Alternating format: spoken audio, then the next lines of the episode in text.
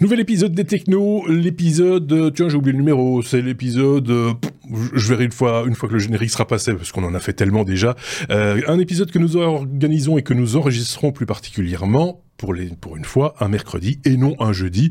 Je sais, ça ne change pas grand-chose pour vous, mais c'est bien de le dire quand même.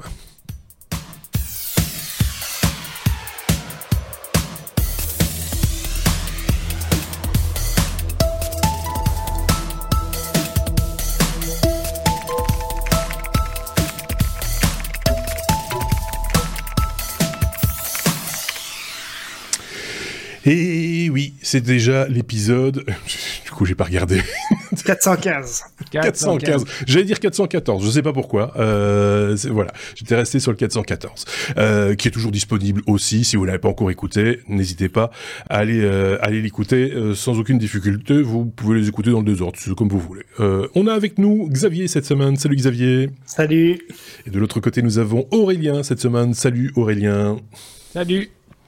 Euh, il y aura évidemment un sujet un petit peu plus long euh, qu'à l'accoutumée, vous le savez, depuis le début de cette saison, on vous propose quand même un peu pompeusement un dossier, hein, j'y mets des mets des guillemets évidemment, on parlera d'USB-C, c'est l'occasion puisque euh, vous le savez, Apple a annoncé son iPhone 15 équipé du port USB-C, ça donne envie à tout le monde de parler d'USB et d'USB-C, donc on va repasser tout ça en revue avec avec Xavier et, et, Aurélien dans la deuxième partie de cet épisode. Avant d'entamer notre abécédaire, si vous le voulez bien, et parce que euh, on est un petit peu euh, sous le feu de l'actualité, puisque je le disais, on enregistre euh, le mercredi 27 septembre, et que justement il y a à peine quelques heures, même un peu moins d'une heure maintenant, un peu plus d'une heure, pardon, il y avait une, un événement méta avec Mark Zuckerberg qui a annoncé la sortie prochaine du MetaQuest 3 ce sera donc pour le 10 octobre euh, prochain, au prix de base de 549 euros. Euh, et je, je regardais euh, comment ça se comportait sur euh, en, en, bourse. Ils ont quand même un petit peu perdu au moment de l'annonce. ça remonte, hein. c'est en, en, train de remonter. Ils ont perdu 1,5% pour l'instant au moment où on enregistre. C'est en train de, c'est en train de progressivement remonter. C'est, moi, j'ai pas investi là-dedans. Non, non, c'est pas mon, truc, effectivement. Euh, donc euh, voilà, c'est comme ça, on en a un petit peu parlé. On en reparlera peut-être en plus en détail euh, dans un, prochain épisode avec d'autres chroniqueurs. C'était un petit peu chaud, hein. c'était juste, juste, tout juste avant l'enregistrement de cet épisode. On a juste avant encore l'ABCDR un anniversaire à fêter. Happy birthday, GNU. Effectivement. GNU qui fête ses 40 ans. C'était, c'est Richard Stallman qui avait présenté GNU, qui était un projet de système d'exploitation hein, de, de Richard Stallman, qui a présenté ça le 27 septembre 83 ça ne ouais. nous rajeunit pas. Euh, et, et, GNU, ben, pour ceux qui savent pas, c'est c'est un composant qui est quasiment euh, omniprésent dans tout ce qu'on appelle aujourd'hui euh, Linux. Hein, dans toutes les distributions Linux, c'était présent. Euh, c'est resté d'ailleurs euh, pendant des années dans dans dans les noyaux, etc. Mais Seb Seb en parlera certainement beaucoup mieux que moi ah, la semaine prochaine. Ouais. il est beaucoup plus calé dans tout ce qui est Linux, même si j'apprécie beaucoup Linux. je sais qu'il cite il, il, se tient beaucoup plus au courant de cette actualité, mais c'est un anniversaire qu'on ne devait pas rater malgré tout. Et donc, du coup, Sébastien vient d'apprendre en écoutant cet épisode qu'il est au planning la semaine prochaine. voilà. On puis, on, on devrait faire ça. oui, mais oui, c'est ça. On désigne, dans un épisode, on désigne qui est, euh, qui, le chroniqueur de la semaine prochaine. Le chroniqueur de la semaine suivante. Et s'il vient pas, il a un gage. Je sais pas encore quoi, mais. Euh... J'ai peur. oui, c'est euh, voilà. Euh, il sera de corvée pain saucisse euh, au prochain meeting. Parce que je vous rappelle, et, et, et, là je vous fais rentrer tout le monde de la confidence, que ces deux zigomars devaient nous organiser euh, un, un après-midi pain saucisse durant l'été et que rien n'a été fait. Rien n'a été On fait. attend toujours le pain. Non mais moi en bon français j'apprends les les les les les us et coutumes. La gastronomie, les voilà les us et coutumes, la gastronomie belge. C'est vrai que oui, parce qu'il ne connaissait pas le pain saucisse. Hein. Voilà, quand Xavier m'a invité et m'a dit je, je, vais, je vais te faire des pains saucisses avec un bac de Jupiler, je dis oula Alors, Je l'ai dit à peu près comme ça. oui, mais, mais, avec un accent correct. ah, ça va. Bon, allez, euh, trêve de baliverne. Euh, après cinq minutes, je pense qu'il est grand temps euh, d'entamer notre abécédaire. Avec la lettre A comme acoustique. C'est Xavier qui va nous parler d'acoustique et d'enceintes un petit peu particulières qui ne sont pas faites nécessairement pour qu'on écoute des choses, mais plutôt pour qu'on ne les écoute pas. C'est un paradoxe. Et d'ailleurs, c'est pas seulement des enceintes, c'est ça qui est un petit peu particulier. Euh, en fait, ce sont des chercheurs de l'université de Washington qui ont développé une, une nouvelle technologie qui est capable de créer des zones euh, d'écoute ou de parole dans une pièce. En gros, ça va permettre d'isoler mais aussi de suivre différentes voix. Et donc cette technologie, elle va utiliser un ensemble de petits robots qui sont chacun équipés d'un micro et d'un haut-parleur et qui vont pouvoir se déplacer, de vraiment cartographier leur, leur environnement avec des ultrasons euh, un peu comme un sonar ou comme euh, un, un, aspirateur robot hein, qu'on a qu'on a qu'on commence déjà tous un petit peu à connaître. Euh, ça nous ramène à un vieil épisode d'ailleurs et euh, un vieux hors série et donc ces, ces petits robots ils vont pouvoir analyser le son qui se trouve autour d'eux et en travaillant ensemble ils vont déterminer la position de chaque interlocuteur et des différents groupes de conversation dans une pièce. Donc c'est quand même déjà assez avancé. D'un point de vue technique, mais les petits robots ils ont ils ont une petite taille. Hein. Ils, sont, ils vont pouvoir se déplacer euh, vraiment pour trouver la position optimale. Ils utilisent les, les ultrasons, je l'ai dit. Ils vont pouvoir calculer le temps que prend chaque son pour arriver à chaque robot et donc déterminer de manière assez précise, un peu en triangulation, euh, la position de chaque interlocuteur. Ces robots sont chacun autonomes. Ils vont pouvoir retourner à leur base pour se recharger quand ils sont à court de batterie. Et tout ça, euh, toutes ces procédures, elles ont lieu en local sur les petits appareils, de telle sorte qu'il n'y a pas de conversation qui est enregistrée, euh, ce qui est un point assez important si on parle de confidentialité, etc. Alors des applications pratiques qu'on va pouvoir faire de ça, c'est l'isolation des conversations. Il y a des, des vidéos dans les liens qu'on vous met qui sont mhm. assez parlantes, où on voit des, des, vidéos avec des groupes de personnes qui parlent et on va pouvoir vraiment se concentrer sur ce que certaines personnes disent sans, sans euh, entendre tout le reste et donc le, le brouhaha euh, qu'il y a dans, par exemple dans une salle de réunion. Euh, ça va permettre vraiment à chacun, à chaque interlocuteur de s'entendre aussi s'il est dans une, grande pièce. Pour les, les, vidéoconférences, c'est une, solution qui permettrait aussi, par exemple, de pouvoir choisir quel est l'interlocuteur sur lequel on, souhaite euh, euh, se concentrer dans, l'écoute, hein, si tout le monde commence à parler un petit peu en même temps, euh, et dans des environnements bruyants, ben voilà, on peut, on peut vraiment s'isoler, euh, avoir des, conversations plus calmes. Une des questions euh, qui, qui, pourrait se poser, et je pense qu'il y a là il y a un intérêt euh, aussi en termes d'accessibilité pour des personnes qui ont, euh, par exemple, des troubles des troubles auditifs, ça va permettre vraiment ça va leur permettre de se concentrer aussi sur certains interlocuteurs ou certaines discussions. Donc je pense que c'est une technologie qui peut avoir de l'avenir. Après, il faut voir comment ça va fonctionner dans des dans des très grands espaces, par exemple. Mais en tout cas, c'est, je pense, c'est une belle innovation. Si ça marche, c'est ça aussi. Il faut que ça fonctionne. Quoi. Je sais pas ce qu'il en pense euh, Aurélien de ce de cette technologie un petit peu particulière. Euh, oui, obscure. des, des... Ouais, non, bah, obscur. Euh, je pense que ça s'explique. Mais euh, non, non, mais je, je, je, connais des personnes qui sont extrêmement gênées quand il y a quand ils discutent avec trois personnes ou euh, dans un endroit où il y a beaucoup de bruit euh, et donc ils n'arrivent pas à isoler le, la voix des interlocuteurs avec qui ils discutent. Mmh. Et c'est vraiment gênant. Donc euh, c'est une techno qui, qui pourrait avoir qui pourrait avoir du sens. Après, c'est vrai que la mise en place est quand même pas pas aisée. Je sais pas trop. bon, je pense que c'est pour l'instant c'est de la recherche. Mais euh, je, je, pense pas qu'on mette euh, ces petits robots partout, euh, dans toutes les salles de réunion. Dans. Quand t'es en réunion et que t'as tous les petits robots qui s'éloignent de toi d'un coup pour aller dans les coins de la table, ça, ça vend un peu la mèche, quoi. C'est euh, ok. Mm. On m'a assez entendu, ça doit être ça le problème. Euh, enfin voilà, c'est particulier quand même. Il faut un peu creuser la question et c'est pour ça euh, qu'on vous met évidemment les liens vers les, les, news dont on vous parle dans la, les notes de podcast et sur notre chaîne euh, YouTube ainsi que sur notre blog lestechno.be. Euh, Je pense qu'on a fait le tour du robot. Oui. Ouais, bah, passons à la suite alors. C, la lettre C comme Cloud, Aurélien. En route pour euh, ce, nouveau mot, c'est un néologisme, déclodification. La dé Dites-le dix fois d'affilée, sans bégayer. la déclodification, euh, c'est ce qui consiste à quitter le cloud. Euh, Exactement. Voilà. On avait déjà chroniqué des choses comme ça il y a, il y a, il, y a il me semble, une petite année. Et euh, je suis assez content de voir qu'il y a euh, vraiment des exemples concrets et des gens qui écrivent euh, sur leur expérience du cloud et notamment de, de leur expérience de quitter le cloud. Ouais. Parce que bon, il y a des modes, hein, vous le savez, et on a, on a tout le temps, enfin, on, on disait tout le temps, cloud, le cloud, le cloud, on peut faire plein de trucs, machin et tout. Et il y a des gens qui en reviennent et qui font le bilan. Alors c'est le cas d'une boîte qui s'appelle 37 Signals, je le la prononce à l'américaine parce que à l'anglaise parce que je pense que c'est pas d'ici.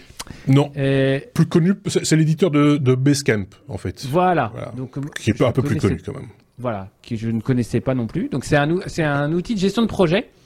Euh, comme il y en a beaucoup en entreprise, je ne mmh. connaissais pas moi et, qui fait un qui a aussi un, un une, une solution pour le le chat en entreprise qui s'appelle Hey, H-E-Y. Donc vous imaginez bien que ça, ça nécessite quand même un peu de, de serveurs, de voilà. Et euh, donc ils se disent, bah nous ça fait un an qu'on a arrêté, qu'on se déclaudifie, qu'on arrête les services cloud, et on revendique 10 milliards, millions, pardon, 10 millions, pardon, 10 millions de dollars d'économie en quittant le cloud. Euh, ils utilisaient deux data centers euh, à Ashburn et à Chicago. Euh, dans chacun des data centers, il y avait quatre armoires 48U. Donc, euh, hmm. Vous voyez, enfin, ça fait des hmm. grosses, des grosses. ça fait des, grands, des, des, très hautes armoires, quoi, des, des, voilà, des armoires. très hautes. Voilà. Les armoires typiques de ouais. Il y avait 90, 90 serveurs par site et ils utilisaient euh, une solution de routage donc, euh, qui s'appelle Anycast. En fait, euh, quand vous êtes utilisateur de, Basecamp, bah, voilà, il y a, une, il y a cet Anycast qui dit bah, toi, tu vas vers le serveur à Chicago ou tu vas vers le serveur ou l'autre serveur. et donc, ils revendiquent non seulement un gain d'argent, j'en ai parlé, mais aussi un gain de performance.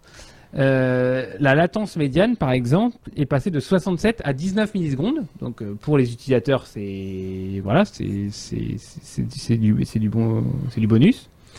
Euh, et donc, ils ont réinternalisé des serveurs qu'ils disent être des serveurs tout à fait taillés pour leurs besoins. Ils disent que chaque serveur a un coût inférieur à 20 000 dollars. Alors, moi, j'ai pas de, de, référence. De référence, mais bon, ça. Euh, comparé aux millions euh, de, de, de, redevances qu'ils devaient payer, euh, c'est peut-être, enfin, ça, ça, semble intéressant. donc, en 2022, ils enlèvent 2,3 millions de dollars et, et, en 2024, le reste sur les 3,2, donc grosso modo c'est 1, ils vont arrêter le stockage de qu'ils avaient sur Amazon S3. On parle là de 8 pétaoctets avec une réplication supérieure. imaginez les, trucs. Et donc aujourd'hui, ils disent que leur solution cloud leur coûte 840 000 euros par an. Euh, dollars, bah, j'arrive pas. 840 000 dollars par an. Euh, bon, je, je, je, connais, enfin, je sais pas si ce Basecamp est très utilisé, combien il y aura d'utilisateurs. Euh, voir combien, enfin, quelle est la, politique tarifaire de ces gens-là et combien il y aurait d'utilisateurs pour essayer de voir à peu près euh, entre le, voilà, le coût de développement et le coût de serveur combien ça, combien ça coûterait.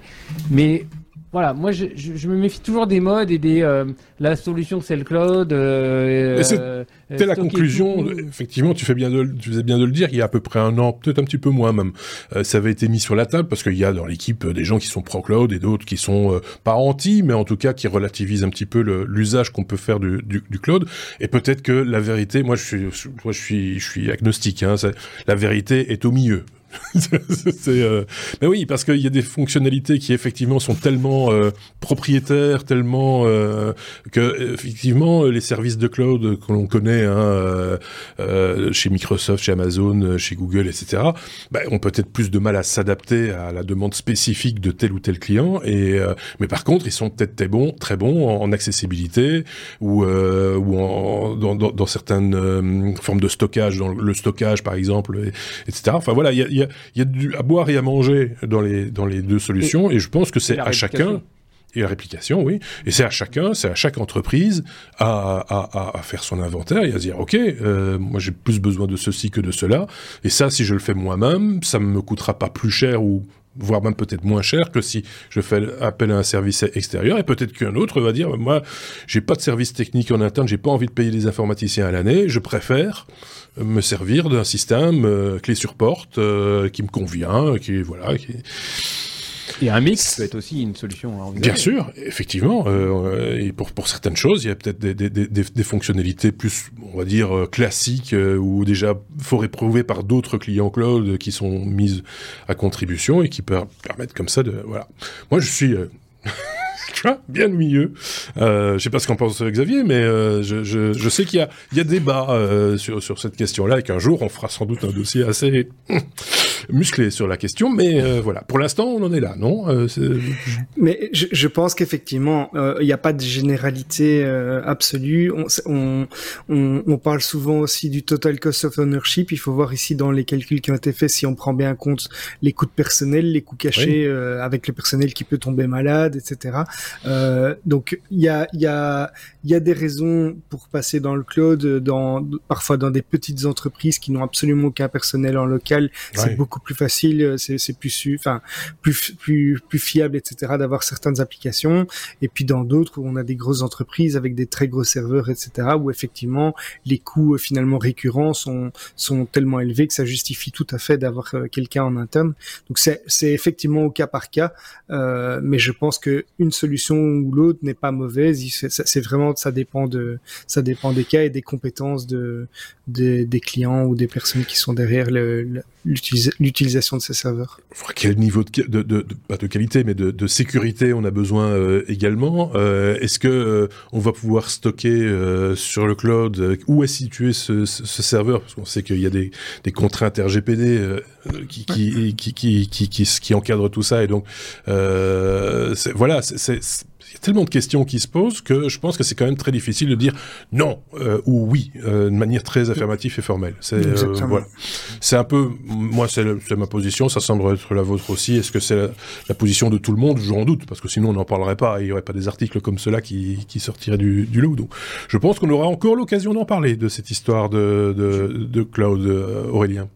Ouais, juste avant de, de, de, conclure sur ce sujet, euh, l'article de Silicon, là, il y a beaucoup de choses, d'informations assez techniques dedans. S'il y a des DSI qui veulent fouiller, aller voir la source, il y a vraiment des euh, exactement les serveurs qu'ils utilisent, les, les services qu'ils utilisaient et tout ça. Donc euh, allez voir, euh, il y, a, y, a, y, a, vraiment des choses. Il y a du passage en open source aussi. Euh, donc il y a, ah oui, oui, enfin, voilà. ça rentre en ligne de compte. Oui. Voilà, c'est très, c'est très détaillé je, je, le dis en passant, euh, des articles qui traitent de cette problématique avec des retours d'expérience d'entreprise, c'est pas le premier que je vois. J'en ai déjà vu d'autres, j'aurais dû les épingler.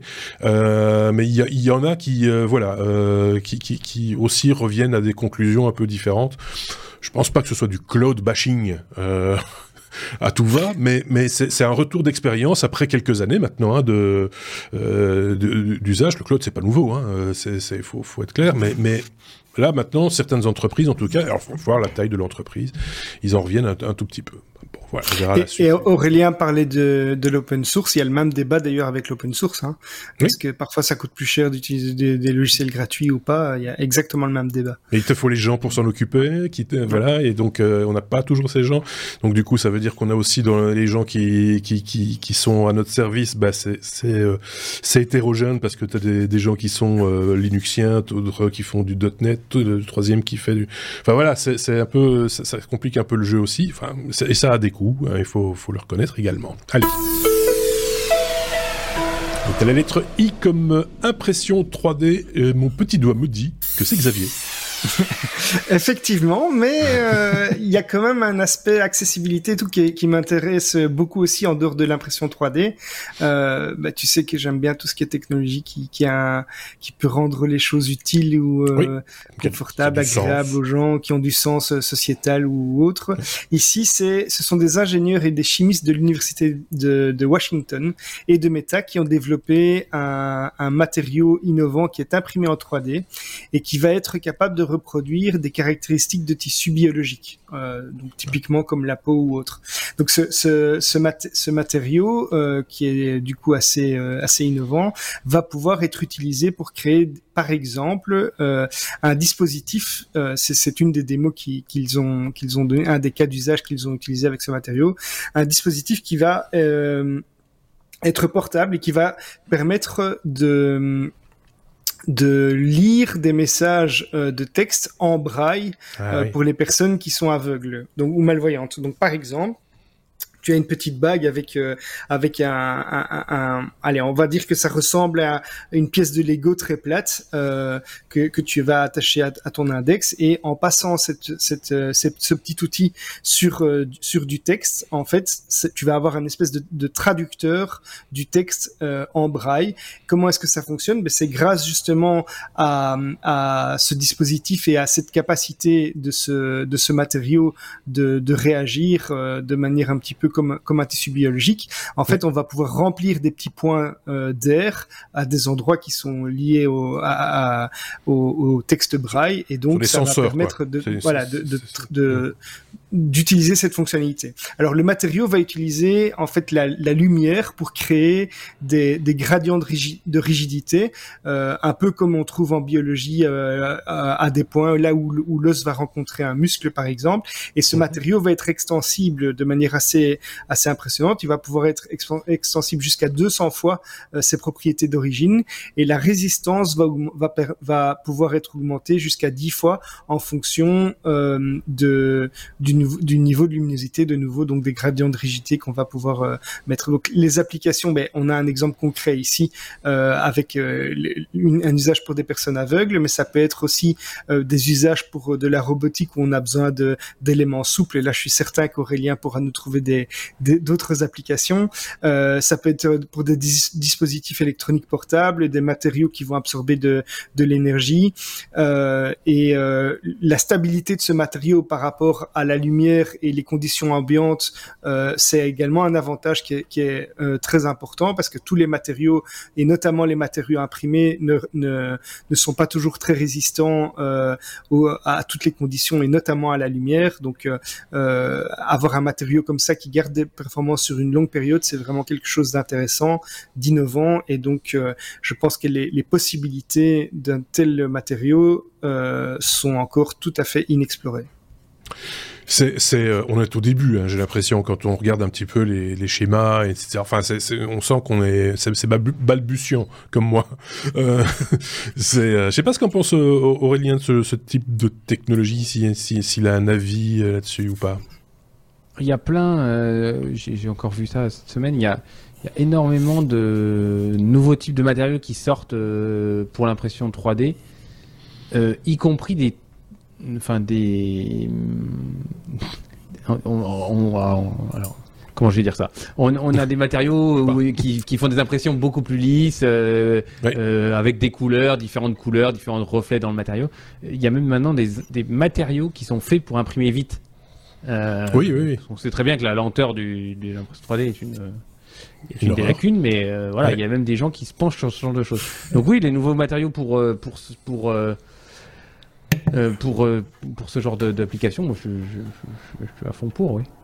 C'est vrai qu'on on s'en était un tout petit peu ému au début de l'impression 3D quand on disait ah tiens il y a moyen d'imprimer avec des, de la fibre de bois, enfin en tout cas un, un, amalgame de fibre de bois ou même du métal machin.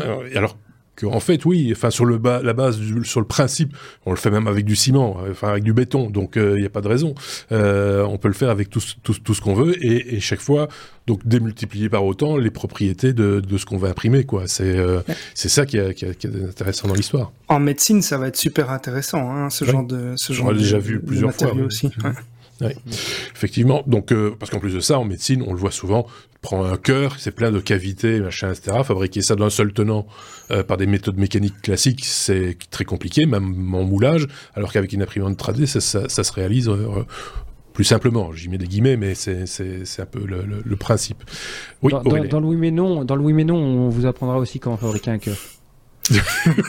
par exemple. Parce que oui, il y a un oui mais non. Un oui mais non, c'est, enfin, je le dirai tantôt. Euh, oui, mais il vend la mèche avant tout le reste, euh, garçon. il devient fort en teasing. Oui, oui, mais il en fait tout le temps. C'est, ça, ça devient fatigant. Je, même moi, j'ai du mal à suivre. Euh, du coup, c'est très bizarre. Elle comme Lidar. Vous avez dit Lidar Oui, oui. Euh, comme c'est Lidar, euh, Aurélien, euh, les Allemands, en, l'occurrence ZF et, Bosch, donc des équipementiers automobiles allemands, jettent l'éponge manifestement face au Lidar. Exactement. Non, face aux Français aussi. C'est ça qui est drôle. pour une fois que c'est dans ce sens-là. oui, donc deux équipementiers automobiles, les, voilà, les plus gros allemands, ZF et, Bosch, euh, viennent d'annoncer que c'était fini. La R&D euh, sur le lidar, euh, ils arrêtaient. Alors pour plusieurs raisons. La première déjà, c'est que l'équipementier français Valeo serait très en avance parce qu'ils en sont à leur deuxième version et qu'ils en ont déjà produit, je l'avais dans mes notes, 150 000, je crois, 100, 000 en, en quelques années. Je ne mhm. retrouve pas l'information. Si, 150 000 en 10 ans. Voilà. D'accord. Euh, donc aujourd'hui, bon bah voilà, aujourd'hui avec l'avènement de la voiture autonome, euh, vous savez que les lidars, donc c'est euh, light, ah, ah. light detection and ranging. Voilà, permet donc c'est des capteurs qui permettent sur le toit de votre voiture de cartographier l'environnement autour de votre véhicule, de voir qu'il y, bah, y, a une voiture devant, qu'elle est à tant de mètres, que sur le côté il y a un bâtiment, que ainsi de suite.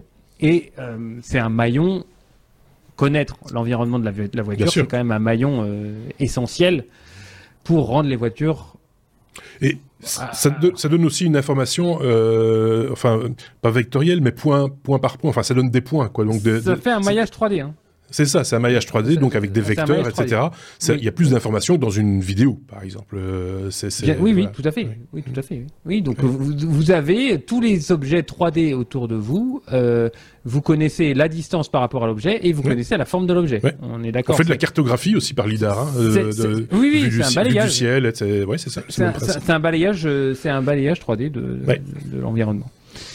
Euh, donc, je disais que bah, aujourd'hui, si vous avez une voiture, euh, enfin, s'il y a très peu de voitures qui en sont équipées, vous essayez que des euh, très haut de gamme, hein, euh, l'Electre de Lotus par exemple, une Volvo EX90 ou une Mercedes EQS avec l'option Drive Pilot qui, qui, ont ces, ces, ces, équipements.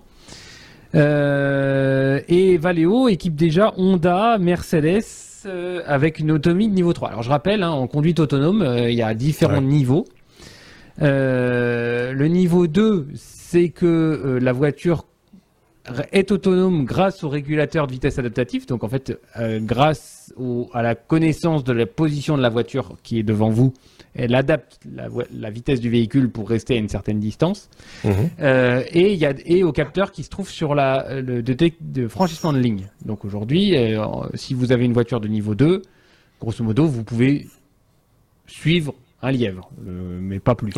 oui. Vous pouvez pas changer de fil. C'est l'humain qui reste encore responsable de la surveillance de, de, ce qu'il y a autour et, et qui doit intervenir en cas de problème. Voilà. À partir du niveau 3, vous n'avez plus à tenir le volant dans la main. Mais le conducteur reste responsable en cas d'accident. C'est-à-dire que vous, n'avez plus à lâcher le volant, mais s'il se passe quoi, que ce soit, vous, êtes, vous devez être en mesure de tenir le volant et de reprendre les pédales pour euh, vous sortir de la panade. Et ça, ça marche pas sur toutes les routes, c'est sur certaines routes. Hein, en général, les, routes rapides, bien droites. Euh, voilà. Alors, justement, euh, le niveau 3 en Europe, c'est possible depuis un an.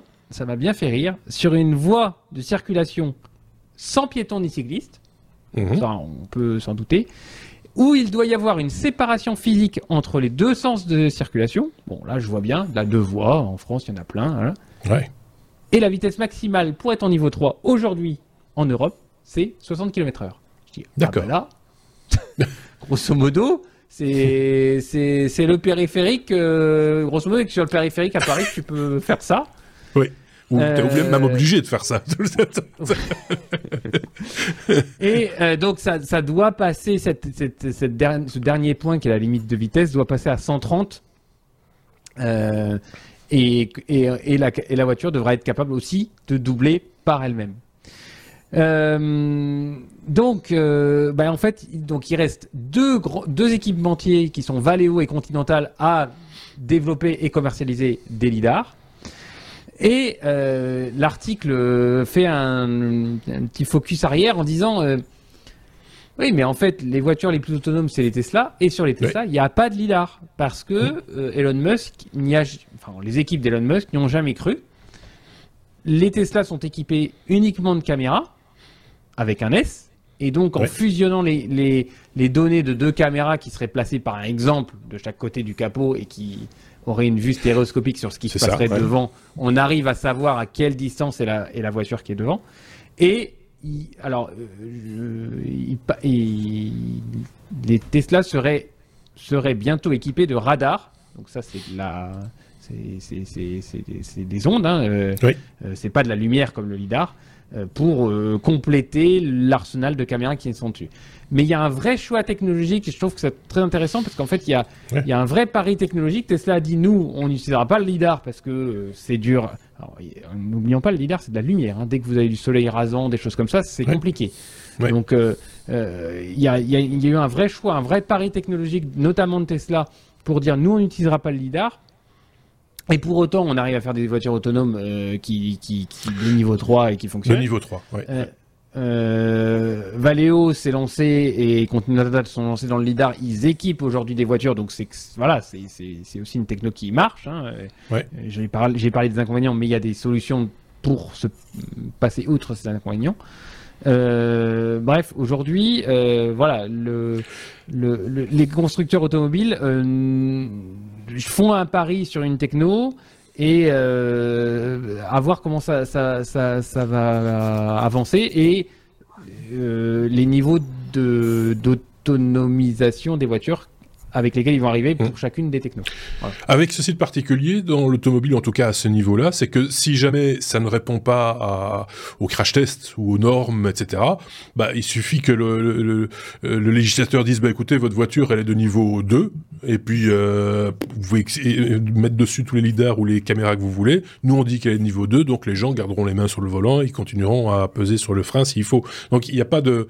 Euh, il y a une contrainte euh, industrielle, si on veut, euh, parce que ce serait une mauvaise publicité pour le fabricant, mais euh, en termes de sécurité, elle est garantie par le fait que ça va être testé et prouvé, euh, comme on le fait beaucoup en automobile d'ailleurs. Hein. Ils mettent pas sur le marché des voitures autonomes qui ne seraient pas autonomes à cause d'une techno de lidar ou de Oui, c'est ça.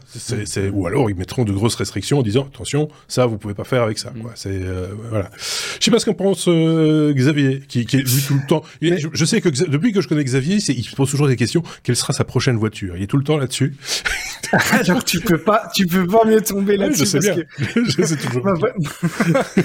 ma, voiture euh, euh, est, bientôt est bientôt et pour euh, pour limiter les impôts etc. Il va falloir penser à à la prochaine voiture. Je sais déjà que je serai quasiment obligé de prendre une électrique parce ah que on pourra bientôt plus déduire autre chose que des véhicules électriques. Mais mais donc pour réagir plutôt au, sujet ici, moi je je me demande quand quand les véhicules vont commencer à communiquer entre eux pour avoir une vue globale de leur environnement et j'imagine que ce sera une des une des évolutions prochaines aussi pour avoir euh, une analyse encore plus détaillée des des de l'environnement avec toutes les questions que ça peut poser évidemment aussi en termes de de confidentialité de, RGPD, la bagnole.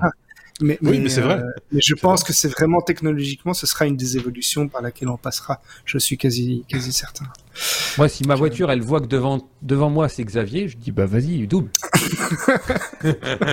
non, vas-y, fonce. parce qu'il a, il a une vieille voiture thermique, il faut l'aider un peu. ok, on a fait le tour de la question. On va accélérer un tout petit peu parce que je vois que là, euh, l'heure tourne et euh, tout je pense à nos amis joggers qui euh, nous écoutent et qu'on a déjà. Ça s'est soufflé? bah oui, c'est ça, c'est là. La lettre M dans notre abécédaire cette semaine, Microsoft, c'est souvent le cas. Hein, à la lettre M, euh, euh, Xavier. Euh, il y a une mise à jour de, Windows 11 qui, arrive, la 22H2.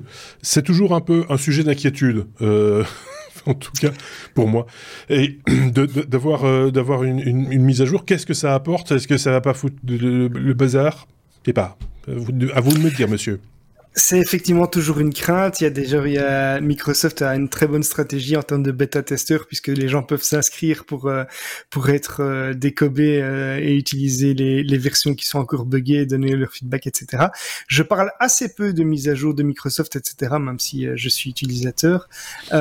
cette fois-ci, je trouvais que ça valait la peine d'en parler parce que dans cette mise à jour qui est qui n'est finalement qu'une mise à jour de la version 22H2 qui existe déjà, donc on parle pas d'une mise à jour 23 H2 ou autre. Euh, il y a pas mal de nouveautés. Alors, ce sont des nouveautés qui ont déjà été annoncées euh, à quelques reprises, mais il y a des nouveautés qui, d'après moi, euh, valent la peine. Il y en a beaucoup. Je vais pas toutes les citer. Mmh. il y a plus. Je vais prendre... Je vais prendre. Oui, ça, on en a déjà parlé. Euh, alors, il y a une couche d'IA, d'intelligence artificielle un peu à tous les niveaux, mais mhm. donc, je vais, je vais citer quelques éléments qui, qui me paraissent quand même intéressants dans, dans ces, parmi ces nouveautés.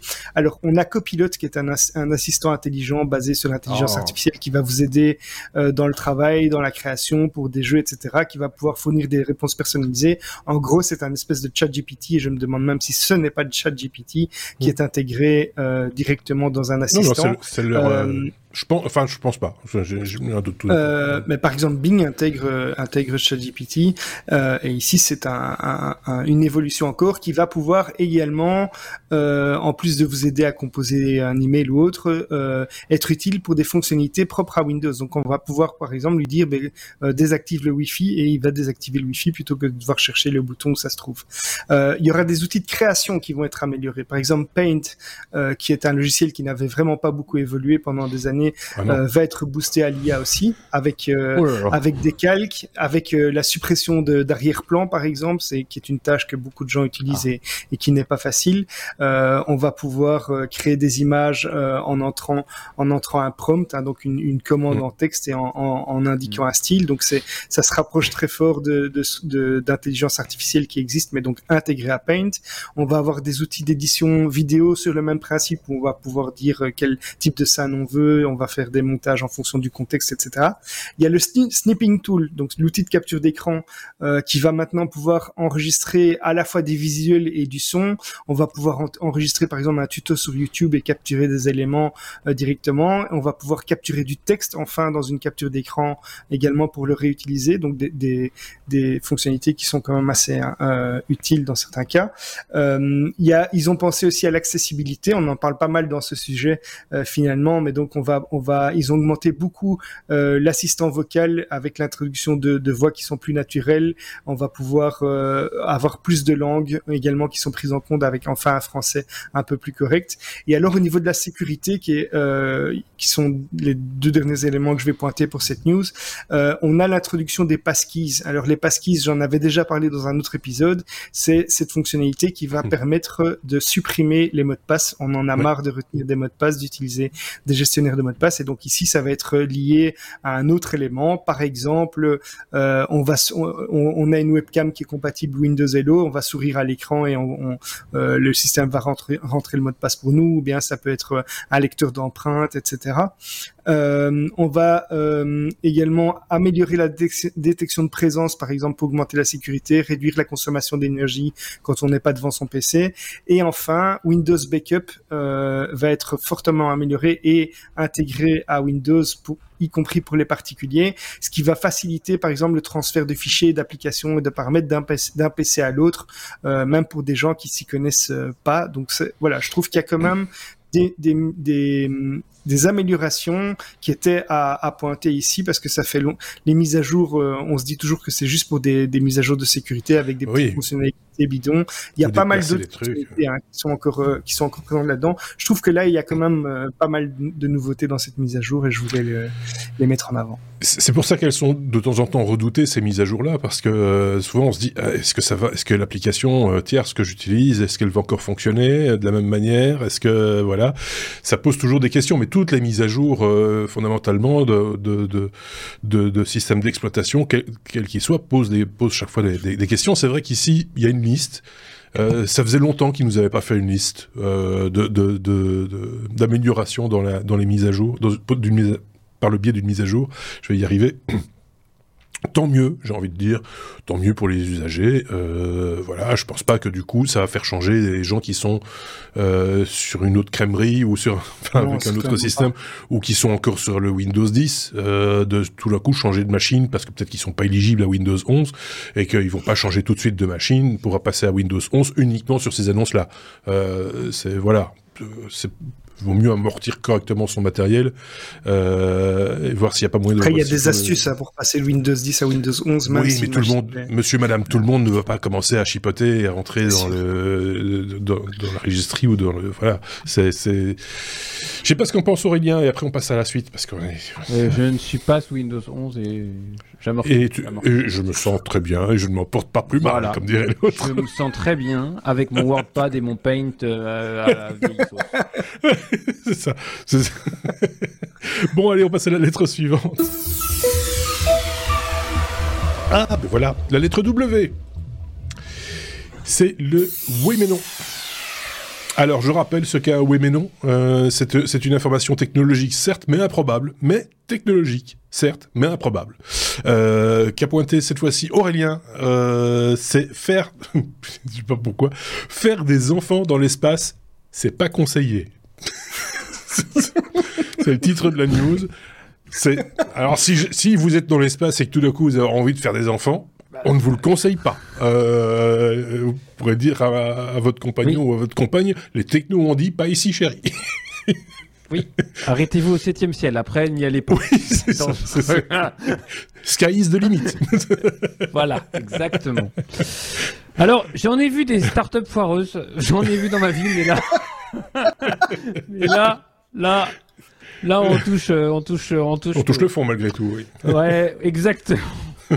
Donc aux Pays-Bas, il y a une start-up qui s'appelle Spaceborne United qui s'est dit bah, bientôt l'homme va aller sur Mars, tout ça, et il faut bien que bah, on se reproduise.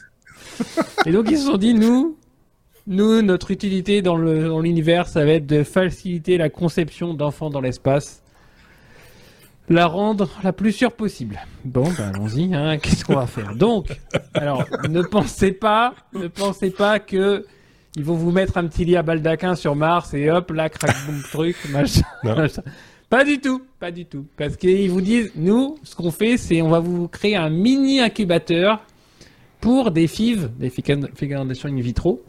Oui. Euh, parce que, euh, alors, il faut que je reprenne mes notes. Euh,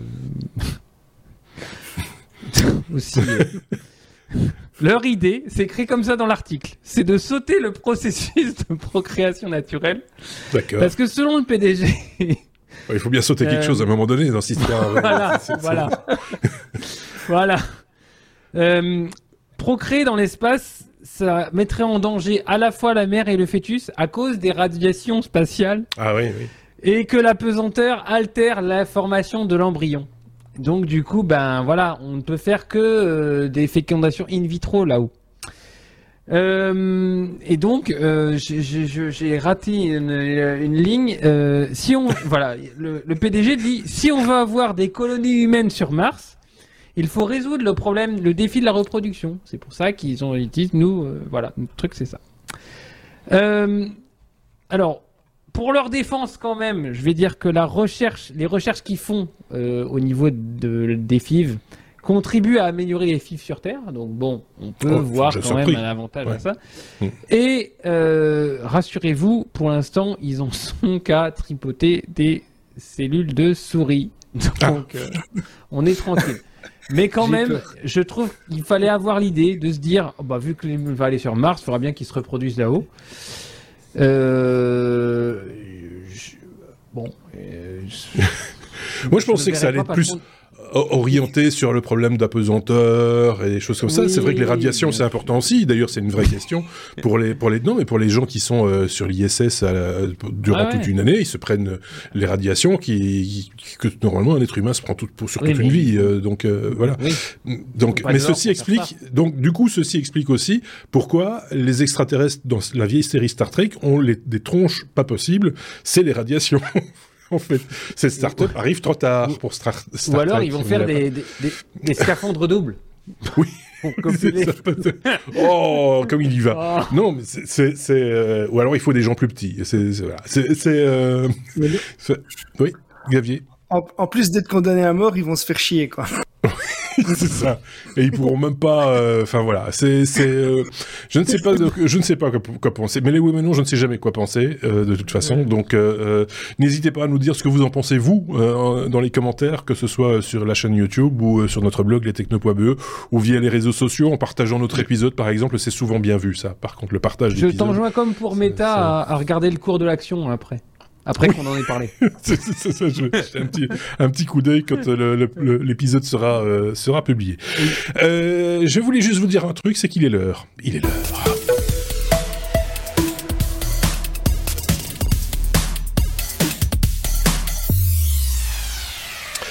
L'heure de ce qu'on appelle, je le disais pompeusement, le dossier de la semaine, euh, la, le gros sujet, euh, je préfère dire moi, voilà, euh, où mes deux petits camarades, les deux chroniqueurs du jour, se sont se sont branchés tous les deux sur le même sujet, l'USB-C.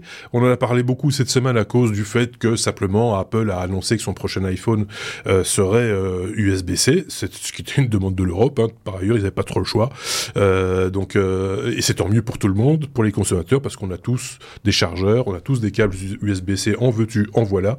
Je veux juste étrangler juste un, une fake news qui a circulé durant toute la journée, et même encore la journée d'hier, me semble-t-il, c'est que les câbles qui sont utilisés pour recharger les téléphones Android fonctionnent aussi avec l'iPhone. Ils ne font pas chauffer l'iPhone plus que d'habitude, ils ne les font pas exploser. C'est euh, voilà, parce qu'on entend de tout. Hein. Pour l'instant, c'est. Euh, il coûte moins cher. Et je sais pas s'ils vont coûter moins. ça dépend de la qualité du câble. Alors il faut se méfier parce que certains câbles, effectivement, et il faut se méfier des câbles bon marché, mais ça sans doute on va en reparler. Euh, on commence avec Xavier peut-être euh, pour parler bah, justement un peu de l'historique de cette euh, cette connectique euh, série. Oui, donc on, on, va on va parler de, de l'USB parce que on, on, veut rappeler un petit peu l'importance qu'a eu qu'ont eu tous ces ports et ces connexions dans l'informatique. D'arriver à l'USB, un petit rappel pour les, moins jeunes d'entre eux. On a, ah, on a quelques petits soucis de connexion, mon, bon Xavier. On a eu un, tout petit souci de, de, de, connexion, c'est que de temps en temps tu lags et ça, et ça, ça ramène un, tout petit peu. Alors on va te laisser faire un tout petit refresh et moi je vais rester avec Aurélien. Comme ça, vous, vous, vivez le truc en, direct, c'est une chose qui arrive. Et nos épisodes, Aurélien peut en témoigner, sont enregistrés dans les conditions du direct. Et, euh, et donc, euh, en général, on ne coupe pas, on ne commence pas à faire du chipotage, etc. pour que vous ayez. Pas de raccommodage chez nous. Pas de raccommodage, non, pas de. voilà. Pour que vous ayez accès à, ce, à cet épisode le plus, le plus rapidement possible. Euh, je ne sais pas si Xavier est de retour. Je pense que oui. oui tu peux compter jusqu'à 112, s'il te plaît, pour savoir si ça saute. C'est parce que j'utilise, j'utilise encore un port série. ah oui, c'est ça. le bon vieux port série. Avec ton modem de la transition. Voilà. Donc, en, fait, avant, avant d'avoir notre norme, qui est maintenant une norme universelle, qui est l'USB et qui nous permet de brancher plein d'appareils, je vais, je vais vous parler un petit peu de l'historique d'abord, ce qui nous a amené à tout ça. On a commencé, euh, on a commencé d'abord en, en 81 avec le port série, qui est le port RS282, qui était disponible sur presque tous les PC hein, depuis euh, 81 euh, jusqu'au milieu des années, euh, des années 2000. Il était utilisé principalement, euh, par exemple, pour les connexions modem et souris, avec les fameux comme les ports comme 1, comme 2, euh, qu'on voit déjà, euh, qu'on peut voir encore dans les gestionnaires de périphériques de temps en temps. Euh, et là, c'était un transfert qui se faisait bit par bit. Donc euh, on était très loin des mégabits, des gigabits ou autres. On est en bit par bit, avec également une limitation en vitesse et en distance, puisque le débit était directement euh, proportionnel à, la distance, euh, enfin indirectement plutôt proportionnel à la, à la distance. On a eu également le port parallèle, le port parallèle qui a été utilisé principalement pour connecter des imprimantes avec le fameux port LPT1, avec des transferts de données en parallèle, plus rapide que le port euh, le port série, qui était lui également limité en termes de longueur par le câble, mais qui était aussi très sensible euh, mmh. au bruit. Euh, donc à l'environnement informatique qui était ou électronique. Qui ne pas débrancher à chaud. voilà. et puis on a eu le port PS2. Ah on a on a eu le port PS2 qui est plus connu, qui a été développé par IBM, qui permettait de connecter les claviers et la souris, donc les, fameux petits ports qui étaient verts et verts et roses qu'on a connus pendant tout un temps sur, nos, sur nos desktops et puis aussi sur les ah. il recoince. les portables. Ah bah. Allez. Oui, ça, recoinçait. Vas-y. Ah, on, va passer à des débits plus, plus rapides euh, très bientôt. Hein. Donc ici, on commence, on commence à parler du SCSI, euh, le, le, port SCSI qui était euh, le sport Small Computer System Interface qui m'a été remémoré par, par Aurélien, qui était utilisé lui plus pour connecter des disques durs, des scanners ou des, des autres périphériques avec déjà du traitement d'image parfois ou des données d'un petit peu plus euh, grand débit. Euh, c'était plus complexe, c'était surtout aussi beaucoup plus coûteux euh, que les autres ports de l'époque. Et puis on a abouti au port FireWire, le fameux i 3E donc i triple E plutôt 1394, qui a été développé par Apple dans les années 90, euh, qui a été utilisé principalement pour la vidéo numérique. Donc euh, les, caméras de nouvelle génération permettaient euh, de transférer des vidéos en, via ce port FireWire avec des cartes, des cartes vidéo, des cartes graphiques dédiées pour l'acquisition d'images, etc. sur les PC. Mais il n'a pas vraiment réussi à devenir la norme universelle parce que c'était, ça nécessitait des coûts de mise en œuvre qui étaient assez élevés et on est arrivé une, adoption plus large du fameux port USB. Euh, le port USB qui était euh, euh, qui a été développé par un consortium d'entreprises. Il y a notamment Compaq, DEC, IBM, Intel, Microsoft, NEC, Nortel, donc vraiment des sociétés qui avaient du poids dans le secteur. Ce, consortium a développé cette norme en, en 1996, donc en 96 pour nos amis voisins. Et l'objectif clair de, cette, de ce, cette norme, c'était de standardiser la connexion de tous les, les périphériques externes. Et donc, on a enfin pu euh, brancher aussi bien un clavier qu'une souris, euh, que les premières webcams, etc., via un, un, port qui était identique. Donc, on a pu progressivement euh, supprimer les ports PS2 sur euh, sur les portables notamment. Donc ça nous a permis d'avoir des portables qui étaient beaucoup plus fins euh, qu'à l'époque. On, on, a commencé à pouvoir avoir des débits un peu plus intéressants. Donc l'avantage c'était que c'était universel. C'était surtout plug and play. Donc on pouvait on peut le brancher, le débrancher euh, à la volée. Ça permettait également d'alimenter électriquement les appareils. Donc on doit, on n'était plus obligé de brancher spécialement une alimentation externe à, à, à un disque dur par exemple, avec des vitesses de transfert qui étaient beaucoup plus élevées. Et l'évolution euh, de, de cet USB, ben, on a eu d'abord l'USB 1, je l'ai dit, en, en 96, donc en 96, avec une vitesse maximale de 12 mégas par seconde, mégabits par seconde. Euh, et puis on a eu l'USB 2 qui a été introduit en 2000, avec une vitesse de 480 mégabits par seconde, donc déjà largement plus euh, plus élevé avec la prise en charge électrique à ce moment-là, euh, puisque le premier USB c'était pas c'était pas le cas. On a eu ensuite l'USB USB 3 euh, lancé en 2008. Je pensais que c'était un peu plus tard, moi, de, de mémoire. moi aussi. Donc, euh, lancé en 2008, euh, l'USB 3.1 en 2013 et l'USB 3.2 en 2017, avec pour l'USB 2, enfin 3.2, 20 gigabits par seconde, donc des vitesses qui commencent à être largement supérieures, avec une meilleure gestion de l'énergie. Et puis en 2019, l'annonce de l'USB 4 basée sur le protocole Thunderbolt 3, qui lui double encore la, la, la vitesse du, de l'USB 3.2 avec 40 gigabits par seconde. Voilà un petit peu pour l'historique euh, de, cette qui nous a mené à cette port USB-C. Avec le fait aussi que ah, par rapport à l'USB précédent, il est, il est totalement réversible. Enfin, on peut le mettre dans les deux sens. Je rappelle que l'USB précédent, c'était, il y avait trois possibilités. Hein, c'était la, bonne, la mauvaise, puis ok, c'est la bonne.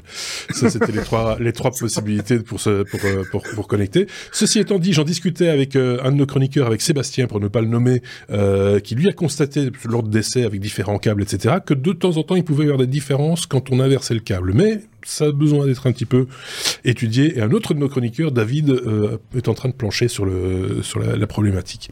Euh, évidemment, tout, ce, ce, tout, tout, ça, pourquoi? Pour pas juste pas pour brancher une souris ou un clavier. On va plus loin, euh, me semble-t-il, Aurélien. Euh, et là, c'est toi qui interviens pour nous dire qu'est-ce qu'on fait avec ce, avec ce câble, avec cette connectique.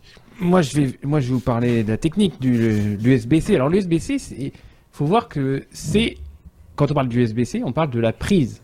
Hein, oui. Euh, j'en ai, Moi, j'en ai une autre. Qui fait 2,4 euh, mm de haut. Donc ça, pourquoi? Parce que tout le monde a tiré la couette en disant nous, on veut le portable le plus fin possible. Oui. Donc vos ports USB-A, euh, ils sont trop pépais. donc on, va, on va, on va vous faire des, prises de 2,4 mm de haut. comme tu le disais, elle est réversible. Donc j'en parlerai tout à l'heure, mais les, les broches sont symétriques à l'intérieur. Et dans cette prise USB-C, vous pouvez avoir de l'USB 2 ou de l'USB 3.1 ou du Thunderbolt. Donc, c'est la prise, c'est une chose. Le protocole qui, USB qui passe dedans, c'en est une autre. Oui. Euh, alors, faut savoir que maintenant, dans ce type de prise, on parle, euh, souvenez-vous, un USB-A, on avait euh, un 5 volts, un GND, un D+, un D-, on n'avait rien de plus. Hein. Oui. Aujourd'hui, ça supporte le DisplayPort, donc on mhm. peut, faire passer de la vidéo dedans. Le Thunderbolt, donc la, euh, le, la recharge également, mhm. l'énergie électrique, euh, l'échange de données. Euh, on peut transmettre un flux audio et un flux vidéo tout en étant rétrocompatible avec tout ce qu'il y avait avant. tous les USB d'avant, on peut les prendre en charge avec ça. Est-ce que ça permettrait d'aider nos astronautes là dans l'espace pour communiquer et, et il y a euh, donc lorsque vous branchez, euh, il y a des votre port USB-C, il y a différentes lignes euh, qui permettent de utiliser le câble de différentes manières. Et j'ai appris en potassant ce, dossier que on pouvait même reconfigurer. Donc tout ça, ce sont des signaux a priori numériques. Hein, on a un tas de paires différentielles, je vais, en, je vais en reparler, mais on peut aussi reconfigurer des lignes, des, des, des fils dedans en, en analogique. Euh, si vous utilisez des écouteurs USB-C, lorsque vous les branchez, ils court-circuitent euh, un certain nombre de, pins de configuration et ils utilisent le D+, et le D-, donc une des paires pour vous faire le droite et le gauche de vos écouteurs analogiques. Donc c'est un câble qui est vraiment euh, hyper hyper versatile puisque vous, enfin il se il reconfigure les fils à l'intérieur en fonction de l'usage que vous en avez. Oui.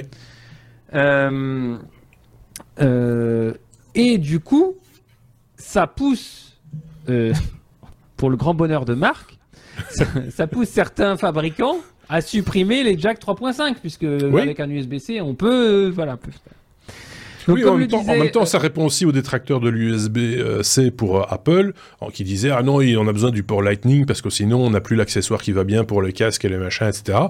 Donc euh, ça, ça on a on ce, doute-là aussi. Du coup, ça fonctionnera encore, euh, mais avec un peu mm. avec un autre accessoire du coup. Euh, donc, euh, comme le disait euh, Xavier, au niveau débit, bah, on est passé de l'USB 2 480 mégabits à 10 gigabits, voire beaucoup plus pour le total. C'est quand même fou. en alimentation, souvenez-vous, l'USB c'était 5 volts, 500 mAh, donc 2,5 watts. Maintenant, on est capable de passer 100 watts. Super, toujours en 5 volts. non, non. Ah non, dans ce cas-là, il y a négociation de. Bah oui. C'est comme le POE, je pense. C'est-à-dire qu'il y a négociation de la euh, il y a un dialogue qui se fait et il y a négociation de la tension euh, qui l'envoie. D'accord. Euh, et le Thunderbolt 3, donc qui, alors l'USB, c'est un truc qui est, si moi je suis fabricant de produits et que je veux mettre de l'USB dans mon produit, il n'y a pas de licence, j'ai pas, j'ai rien à payer à mhm. personne. Par contre, Si je veux mettre le petit logo Thunderbolt 3 qui appartient à Apple et Intel, ah oui, oui. Euh, là, il va falloir que je paye. Et par contre, alors j'ai appris qu'on euh, peut monter à des, des, des, des, débits de 40 gigabits par seconde, vous imaginez. En même temps, il y, en a besoin, hein, pour, vous allez voir, euh, pour tout ce, que, ce, qui, ce qui a ce qui se prépare. à faire avec. Mmh. Et au début, euh, les, pour le Thunderbolt, il s'était dit, euh, nous, on va faire des câbles comme ça, avec un USB-C au bout, mais ça sera de la fibre optique dedans. Dedans, donc. Euh, ah oui. Pour l'instant, le projet a été abandonné, mais on est peut-être en train de commencer à voir les limites du cuivre. Donc, il y a, comme je vous l'ai dit, 24 broches qui sont toutes symétriques. Donc, les GND sont sur les côtés, aux extrémités. Donc, quand vous le retournez, bah, les GND tombent en face des GND. Euh, le D+ et le D- euh, sont centrés, et puis il y a des tensions de bus euh, qui, sont autour des D+ et D-. Donc on a la paire D+, D-, la paire différentielle, donc en D+, D- qui se trouve au centre, qui, est, qui ne sert que quand vous faites de l'USB 2. Et on a deux autres paires différentielles, qui sont les TX1, TX2, qui servent pour le super speed. Donc là, quand vous alternez des, des débits euh, au-delà de 10 gigabits, bah, c'est ces signaux-là qui servent. Les fameux canaux de configuration, c'est là où il dialogue, il dit bah qu'est-ce que tu veux faire? Bah moi je veux faire du super speed parce que je, suis capable de faire. C'est les CC1, CC1, CC2, c'est ça les, Exactement. Et c'est là que c'est là qu'il peut y avoir une petite différence euh, parce que entre l'une et l'autre, ça dépend des câbles. J'ai lu ça quelque part. C'est en général là que ça se situe le problème. Mais bon, voilà. Fin de la parenthèse. Je laisse continuer. Oui, et donc c'est ces là qu'il faut mettre en court-circuit pour avoir le D+, et le D- qui deviennent la ligne droite et gauche des écouteurs, par exemple. Et ça. en fait, tout ça, c'est... Et le, la broche SBU, par exemple, c'est la broche analogique du micro pour un kit main libre. Ah oui. Bref, euh, ah non, mais c'est... C'est malin. J'ai appris plein de trucs, c'est super malin. Et euh, dernier, enfin pas dernier point parce que je, pourrais en parler pendant des heures. Il y a, il y a d'autres protocoles comme le Virtual Link qui sert pour les casques VR. Ou il euh, faut voir que pour les casques VR, ils se servent de l'USB-C déjà pour alimenter le casque parce qu'on ah peut faire passer 27 watts et on peut faire passer 4 voix pour les 4 écrans DisplayPort dans un câble USB-C. D'accord. Avec, alors j'ai plus le framerate et tout, mais c'est des, résolutions de malade et des, ouais. framerate de dingue. Enfin, vous imaginez que dans un petit câble comme ça, euh, on est capable d'envoyer de, de, 4 images de 4 écrans euh, pour quatre écrans et alimenter le, le casque. Alors, juste, euh, selon l'UE, le, fait d'imposer à tout le monde l'USB-C, on gagne 1000 tonnes de déchets par an et 250 millions d'euros d'économisés euh, par an. donc voilà, il y a une vraie, il y a, y a une, un vrai anti-gaspi et anti. Oui, parce que quand il euh, s'agit de recharger simplement, si je parle, si on parle des chargeurs, euh, des câbles USB ancienne mode euh, vers USB-C, euh, on en trouve partout. Donc euh, c'est une fois qu'on en a, on n'a a plus besoin de les acheter, euh, on continue avec, et puis un jour on aura peut-être un nouveau chargeur qui sera USB-C, et là on aura le câble USB-C vers USB-C, on est, on est tranquille. Donc il y a une vraie logique d'économie derrière. ça c'est plutôt bien, contrairement à, avant quoi. Voilà. Alors je, je voulais faire un tout petit point sur l'iPhone 15 parce que c'est quand même grâce à l'iPhone 15 qu'on en parle. Euh, alors, ce qui, est, ce qui est très drôle, c'est que ils ont mis un connecteur USB-C. Comme je vous l'ai dit, l'USB qui est enfin le, protocole USB qui est implanté dans l'iPhone 15, bah faut voir que si vous achetez un iPhone 15 seul, c'est de l'USB 2, donc c'est 480, 480 mégabits par seconde. D'accord. Et si vous achetez un 15 Pro, là, c'est de l'USB 3. Euh, donc, vous pouvez transférer à 10 gigabits par seconde. L'article que j'ai mis en lien dit qu'en fait, euh, finalement, il y a très peu de gens qui s'amusent à euh, transférer des gigas voilà, par ça. parce qu'il y a beaucoup de solutions Wi-Fi qui, qui, marchent et qui. Voilà. C'est ça. Et puis en plus de ça, c'est clair que si tu as un 15 c'est peut-être que tu es orienté plus vidéo, tu vas faire de la vidéo 4K, etc. Et donc tu as besoin de plus de débit pour exporter ta vidéo éventuellement. Enfin, ça s'explique. Euh, après, oui, c'est un petit peu euh, on pinaille quoi. Mais, voilà. Et tu auras 79 euros de plus pour t'acheter le câble. Oui, c'est ça. Qui sans les te permet d'atteindre le débit. Voilà. Mais bon, ça, je vais pas faire d'Apple bashing gratuitement, c'est pas. Non, parce que là, pour le coup, c'est plutôt une démarche euh, intéressante, euh, donc euh, autant, autant signaler aussi, j'ai envie de dire. on a bien fait le tour de la question, Aurélien. Bah, on a parlé du passé, du présent, ce que ça représente, et puis, et puis quoi après, Xavier? Qu'est-ce qu'on fait une fois qu'on a tout ça Et c'est quoi l'avenir? La fibre Alors ça, c'est un débat qui va être, enfin, une partie qui va être un petit peu plus ouverte, mais les, les évolutions, elles peuvent être sur, déjà dans plusieurs domaines. On va pouvoir parler en termes de vitesse de transfert, évidemment. Aujourd'hui, euh, on a des fichiers qui deviennent de plus en plus gros, mais on commence aussi à faire de la conception 3D. Enfin, c'est pas qu'on commence, on le, on le fait déjà. Euh, euh, et donc les, les, les, volumes de données qui vont être à transférer sont de plus en plus grands. Si on veut exporter des données d'un ordinateur à un autre euh, et qu'on n'a pas de réseau qui les relie, ben voilà, euh, si on le fait via Internet, ça peut prendre quelques heures voire quelques jours. Euh, ici, on peut, on pourrait avoir des débits qui, qui permettraient presque des transferts, je vais pas dire instantanés, mais pas loin.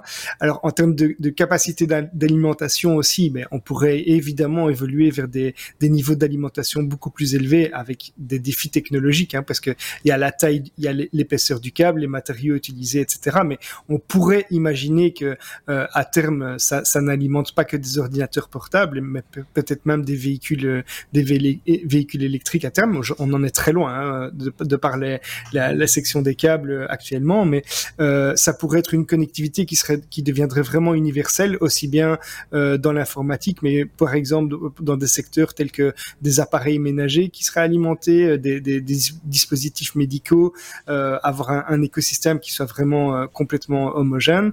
On pourrait imaginer même une évolution de la technologie avec euh, du sans fil. Donc aujourd'hui, on sait que c'est une technologie qui est filaire, mais pourquoi pas avoir un, protocole qui deviendrait hybride avec une petite puce intégrée qui permettrait aussi de transférer ou faire un, partage, un partage Wi-Fi par exemple sans, contact. On pourrait avoir des évolutions donc dans la santé, l'automobile, la domotique, l'industrie il y a, plein d'autres possibilités. On, discutait avec euh, Aurélien en préparant ça aussi. On pourrait imaginer que ça devienne également un, remplaçant du câble réseau, même si aujourd'hui euh, le, prix, le prix d'un câble réseau euh, avec les, les, est vraiment évidemment largement plus modeste que, que un câble USB. mais il pourrait y avoir des, évolutions dans ce sens. Le câble réseau domestique est appelé à disparaître aussi. Hein. On le voit de plus en plus avec le Wi-Fi 6, etc., qui propose des débits assez aussi, on peut se poser la question de savoir si là aussi on va pas faire des économies de cuivre euh, dans un avenir relativement proche. C'est déjà le cas chez pas mal de gens hein, où il n'y a pas de réseau filaire et, on fait tout, euh, tout en Wi-Fi avec évidemment son lot de détracteurs, les ondes, tout ça, etc., etc. Donc euh, il faut quand même garder certaines options filaires, mais malgré tout, voilà. Mais tu as raison, il y a des opportunités, il y a des choses, enfin ça, ça, ça, ça, ouvre des perspectives, on va dire on a quand même atteint un, cap avec euh, avec cette norme qui est la simplicité d'utilisation en termes de d'encombrement aussi. On est arrivé à quelque chose de vraiment très convenable et donc euh, moi, je ne serais pas étonné que cette norme, enfin, en tout cas, ce format euh, reste là pendant pendant de longues années et que on va simplement arriver à des, augmentations de débit ou de puissance d'alimentation sur cette norme, en tout cas pendant un certain nombre d'années. C'est ce qu'on souhaite tous, à mon avis. Hein, de toute façon, euh, affaire à suivre, comme on dit dans, ce cas-là. Et c'était l'occasion de, poser ça là. On a parlé de l'USB-C dans, euh, dans les technos parce qu'il y avait une actualité, effectivement. Et donc, euh, les informations qu'on vous a données dans cet épisode vont rester valables un certain temps, je pense. donc, voilà. merci à tous les deux pour ce charmant épisode 415, je dis pas de bêtises. On va se retrouver donc euh, très prochainement pour un nouvel épisode avec un autre duo de chroniqueurs ou pas, ça dépend. euh, ça dépend un petit peu des disponibilités des uns et des autres. Euh, merci d'avoir écouté euh, cet épisode. Comme je le disais là tantôt, n'hésitez pas à le partager, comme toujours, avec, avec vos amis ou aussi avec vos ennemis. C'est pas impossible non plus. par tous les moyens possibles et imaginables. Merci Aurélien, à très bientôt. Merci. Merci. Xavier, à très bientôt. Ciao. Passez une bonne semaine. Salut